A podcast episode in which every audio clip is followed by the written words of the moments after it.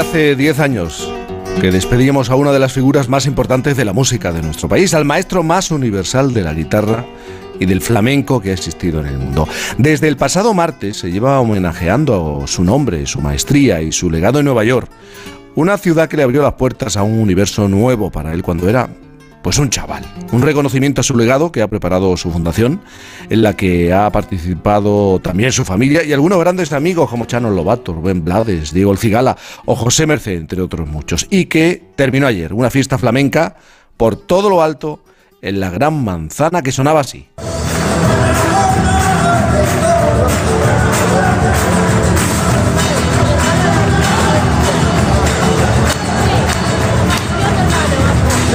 Ha sido el homenaje a Paco de Lucía, considerado por muchos como el mejor guitarrista del mundo y un artista que ha servido de inspiración para los grandes talentos actuales de la música. Pero nosotros queremos ir al principio, a cuando gracias a la guitarra Francisco Sánchez Gómez le encuentra un sentido a su vida. La guitarra me ha liberado y, ha sacado mi personalidad afuera. O sea, yo sin la guitarra sería un introvertido. Con tan solo seis añitos colocaba su dedo sobre una guitarra por primera vez. Lo hacía gracias a su padre, un enamorado del flamenco. Ese gesto, el de transmitir una pasión de padre a hijo, cambiaría su vida para siempre.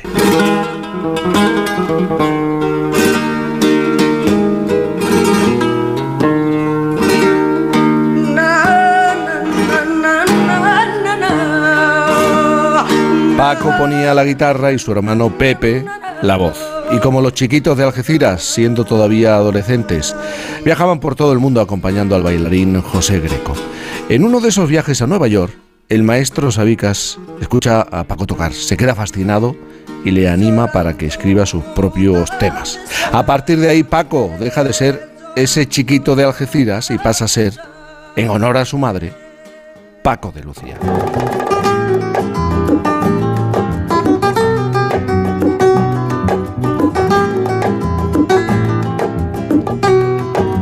19 años graba su primer disco en solitario y desde entonces todo lo que Paco hace va a pasar a formar parte de la historia del flamenco. Fue el primero en conseguir que sonara este género musical, considerado menor, en el Teatro Real de Madrid, algo inédito hasta entonces.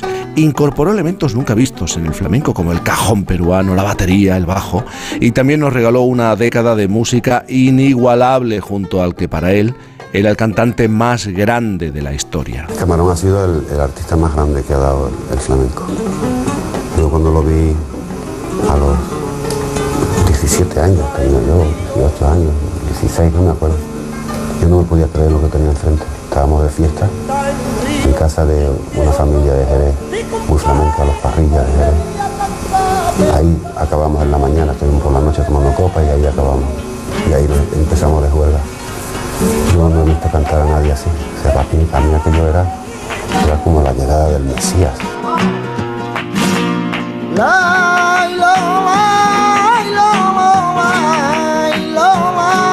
Hace ya una década que nos dejó Paco de Lucía, pero sus composiciones y su legado musical permanecen, están ahí.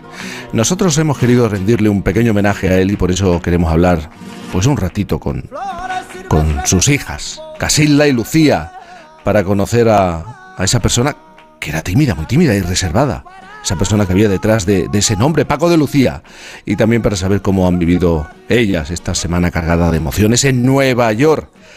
Casilda, buenos días. Buenos días, Jaime, qué bonito lo que habéis hecho, me he emocionado oyéndolo. Mm, precioso. Lucía, muy buenos días. Buenos días, Jaime, qué bonito, ¿eh? Muchas gracias. Bueno, bueno Casilda, empiezo contigo.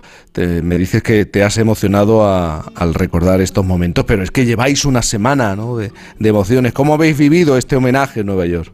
Pues muy, muy a flor de piel, la verdad. Ha sido todo muy intenso. Veníamos de, organizarlo ya muchos meses, o sea, veníamos eh, ya con mucha intensidad en el cuerpo, ¿no? Porque ha sido difícil traer aquí a tantos artistas, eh, organizar la producción, pero sin duda ha merecido la pena los artistas se han entregado todos, como no te puedes imaginar, en cada una de las actuaciones, que han sido muchas. El público de Nueva York, que tiene una sensibilidad musical increíble, se ha entregado también. Y bueno, pues muy emocionadas porque lo hemos sentido muy vivo y muy presente y muy y muy aquí. O sea que, muy bonito, la verdad. Lucía, más de 30 artistas de ambos lados del Atlántico que se han unido, se han juntado en Nueva York para celebrar eh, que Paco dejó mucho para la música. Eh, ¿Cómo surge la idea de hacerle ese homenaje y además en Nueva York? Bueno, eh, nosotros en principio, o sea, sabíamos que queríamos hacer una celebración especial y significativa por, por el décimo aniversario y lo fuimos perfilando. En principio queríamos que fuera un festival de varios días, no teníamos muy claro dónde. Y, al final se fue perfilando Nueva York porque fue un sitio muy, muy significativo para él, para su carrera. Y luego porque nosotros desde la fundación que tenemos queríamos un poco, o sea, uno de nuestros objetivos es darle un impulso internacional al, flamenco, que es lo que él siempre quiso, ¿no? Y, con todos esos elementos al final se decidió que fuera aquí en esta fecha. Casilda eh, y Lucía, ¿sabéis lo que me ha pasado? Escuchando la voz de vuestro padre, eh, yo que soy de Jerez, inmediatamente digo, pues era una persona para adentro, ¿no? Que eso lo entendemos mucho los, de, los del sur, una persona tímida. Vosotros qué recuerdo, por ejemplo, Casilda, si me tuvieras que recordar algún país, algún pasaje de, tu historia con, tu padre, ¿qué, ¿qué recordarías? Yo recuerdo mucho, eh, va por épocas, hay veces, esta semana me estaba acordando de mucho, siempre en los aniversarios como que se te remueven muchas cosas, pero recuerdo mucho cuando me llevaba en, México a pescar en su barca y me mandaba a bucear a, las cuevas a ver si había langostas. Y luego a veces de vuelta estallaba la tormenta y me ponía en la proa tapada con una toalla debajo de un banquito y yo le veía como agarraba el, el motor con una mano como mirando así al infinito y pensaba, o sea, sentía más que pensaba que qué fuerza, qué magnetismo tiene, me parecía como un héroe. ¿Y tú, Lucía? Yo creo que los viajes han sido eh, el recuerdo más fuerte que tenemos porque es seguramente el tiempo que más hemos estado con él, 24 eh, horas, ¿no? Hablando, respirando, eh, comunicándonos, sintiéndonos. Es verdad que él siempre estaba muy ausente y yo creo que los viajes son los recuerdos más, más bonitos que tenemos con él. y, Lucía, ¿era tan para adentro como, como uno puede percibir? Era tímido, pero luego él expresaba, ya no solo a través de su música, sino a través de la palabra. Cuando él tenía confianza, él, él expresaba todo muy para afuera. O sea, él eh, sí que, que, era un gran, gran tímido, pero luego muy expresivo, ¿no? Y lo puedes ver en su música. Yo creo que, no hay nada más que escuchar su música para darte cuenta de, lo expresivo que era. Casilda, en varias ocasiones se le escuchó, lo hemos oído en entrevista, quitarse pues un poco de importancia, ¿no? Sentía nervios antes de actuar, como si tocar la guitarra fuese una responsabilidad muy, muy grande para él. Lo podemos escuchar hablando de esto. Yo no quiero tocar ninguna guitarra, ni la de 7, ni la de 6, ninguna. La guitarra es muy difícil. Es mucho esfuerzo el que se hace. Eh, yo cuando termino de tocar, me duele todo. La guitarra es muy complicada, me, eh, me encanta, eh, yo, es mi pasión, pero a la vez es la que me mata. Mucha responsabilidad, siempre tienes que estar brillante y eso pues es, es difícil de sobrellevar. Fíjate Casilda lo que decía, es que la guitarra me mata. ¿Qué relación tan complicada tenía con, ese instrumento? Sí. sí, fue una historia de amor de las difíciles. Pero bueno, yo creo que por un lado le mataba y por otro lado era lo que daba sentido a su vida. Ya no sentido a su vida, era casi un órgano vital, la guitarra, suyo. O sea, yo recuerdo conversaciones con él ya poco antes de morir, además, que me decía que lo que más le emocionaba en este momento, en ese momento de su vida, era componer, tocar, oír una frase de alguien que le gustara tocando y que, y que eso era lo que le daba sentido a su vida. Lucía, a pesar de eso, de eso que decía, de esa relación tan compleja, tan complicada que le hacía tanto sufrir con la guitarra, eh, vuestro padre siempre daba la sensación de estar buscando un nuevo límite con, con, el instrumento y con, con, la música. Tenía necesidad de, de viajar musicalmente. Eh, él era un conformista, creo yo, ¿no? Y, además, yo, mira, ahora mismo de aquí nos vamos a presentar uh, un disco que son las primeras grabaciones inéditas de Paco, las primeras fijaciones que se han hecho en, un soporte eh, físico y ahí ya te das cuenta con 7, 8, 9 años cómo está en una constante búsqueda tan pequeñito y sin tener unas nociones muy definidas, ya él está buscando, está agarrando la raíz y la tradición, pero ya está buscando, ¿no? Con esas primeras grabaciones que ya escucharéis, pero ya ahí te das cuenta esa constante búsqueda hasta el final de sus días, ¿no? Ha estado buscando. El Paco de Lucía junto a, Camarón han sido probablemente las dos figuras de mayor influencia, que mayor influencia han ejercido en, las siguientes generaciones del, del flamenco. Vuestro padre, tu padre, hablaba de esa responsabilidad, sentía la presión.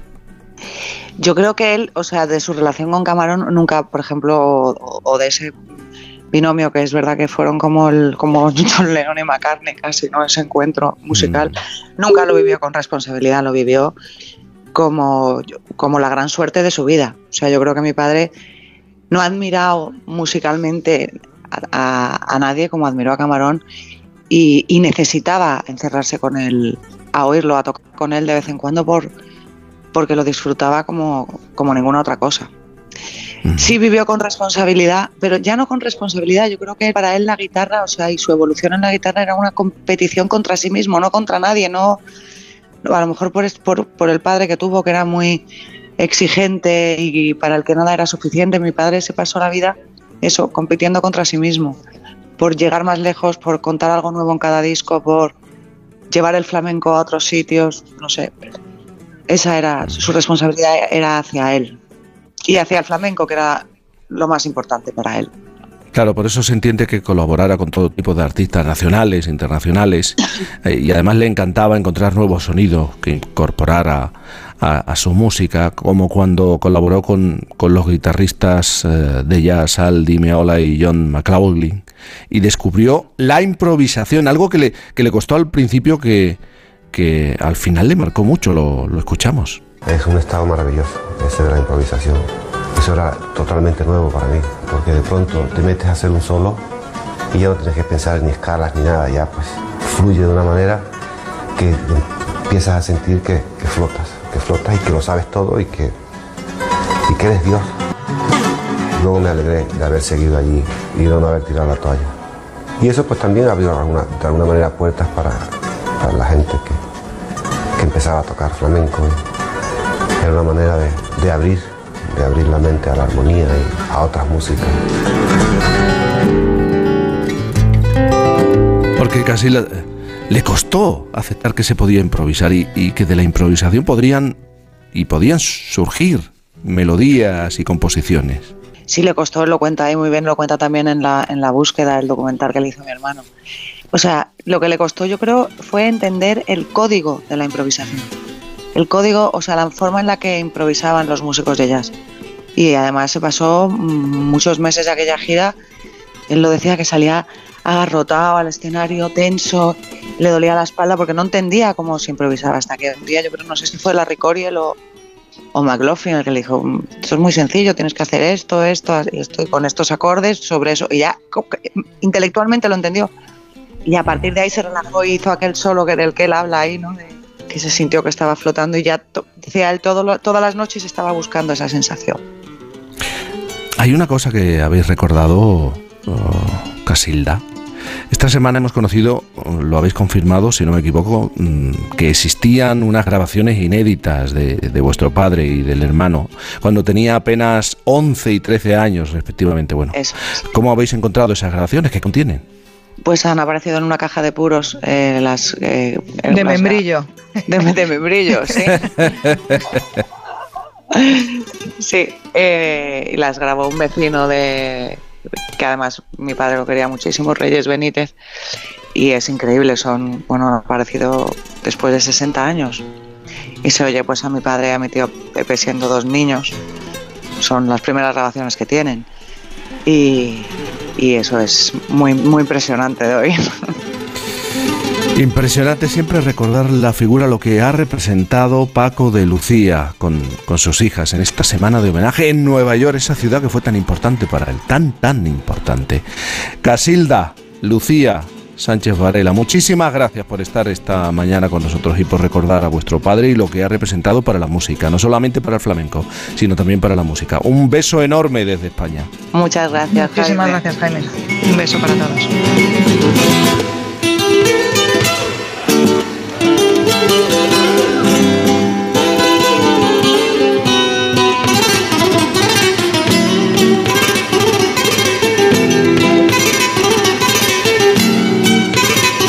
Por fin, con Cantizar.